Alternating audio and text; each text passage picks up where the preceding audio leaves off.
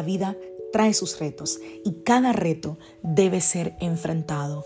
Cada día es diferente al anterior y para cada día necesitamos una palabra de Dios. Por eso el devocional de hoy es una palabra para ti, para cada día, porque Dios quiere hablarte hoy y lo va a hacer a través de su palabra.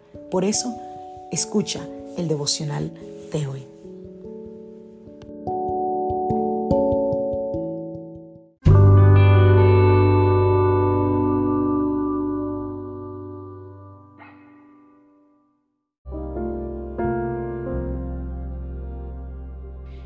Devocional del día de hoy.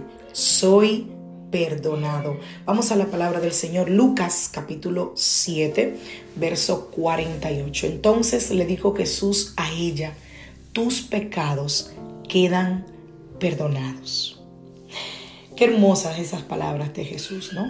Eran las palabras de Jesús a una mujer que para algunos no merecía estar a los pies del maestro, porque frente a la sociedad eh, ella no cumplía con los requisitos, con los estándares, con lo que la sociedad entendía que ella tenía que hacer. Y ella no lo hacía. Eh, no era que la gente era dura con ella, sino que realmente ella tenía un comportamiento y una vida desordenada. Pero, ¿sabes? No lo limitó. A ella no la limitó lo que otros decían para ella acercarse a Jesús. Yo creo que ella sabía que estar con Él le iba a permitir experimentar libertad. Por eso no dudo eh, que ella fue con esa intención de servirle, de lavarle los pies. ¿Y tú crees que Jesús ya no la había perdonado antes de que ella hiciera el acto de acercarse? Claro que sí. Esas palabras eran necesarias que las dijera, pero ¿por qué? Yo pienso que por dos cosas principales. Primero, para que ella la escuchara, para que esta mujer escuchara de Jesús esas palabras y eso le diera paz. Y segundo, para que la escuchara quienes la rodeaban, porque ella no merecía lo que aún era lo que lo que aún ella pensaba, que ella no lo merecía. Y aún quizás lo que los otros pensaban, obviamente así era. Y eso mismo es lo que Jesús nos dice hoy. Tú eres perdonado. No te juzgues más. No te atormentes más. Tú eres perdonado.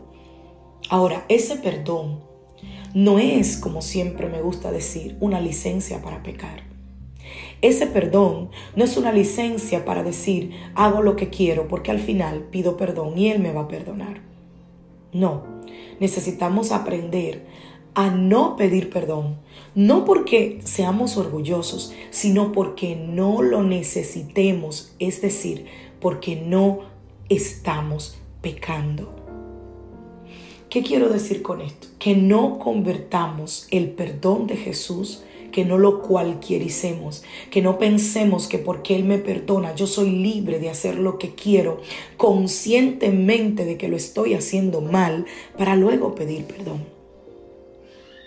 Cuando me casé con mi esposo, una de las cosas que él siempre me decía eh, era, Lizelot, el amor no se dice, se demuestra. Y eso tiene una gran cuota de verdad. Conozco gente que dice amar mucho, pero no lo demuestra. Conozco gente que dice amar a Dios mucho, pero sus acciones no lo demuestran.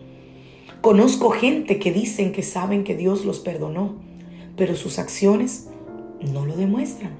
Pues siguen viviendo una vida de condenación, siguen viviendo una vida de humillación, siguen viviendo una vida como quien no tuviese el perdón y como quien no tuviese a Cristo como Rey y Señor. Vivir pensando que lo que hacemos es tan malo que no nos hace merecedores del amor del Señor, nos autoimpone un requisito para acercarnos al Señor demasiado alto. Y entonces pasa que en lugar de acercarnos confiadamente, comenzamos a mirarnos, a ver nuestros defectos y a no creer el bien que Dios sí quiere para nosotros. Así que toma un momento hoy para ir a los pies de Jesús para derramar tu corazón y para pedir perdón. Ayer, mientras traía la palabra en casa de su presencia, así de simple, esto era lo que el Espíritu me daba. Me decía, habla de quién soy yo y lo que revela mi palabra. Y es que Jesús es nuestro Señor, es el auto, auto y con autor y consumador de nuestra fe y es nuestro modelo a seguir. Nuestro estándar es Jesús y no nadie más. Que Dios te bendiga, que Dios te guarde. Feliz inicio de semana. Hoy es lunes. Deseo que tengas un inicio de semana bendecido, que tengas una semana de victoria, de puertas abiertas y de buenas noticias. Bendiciones familia.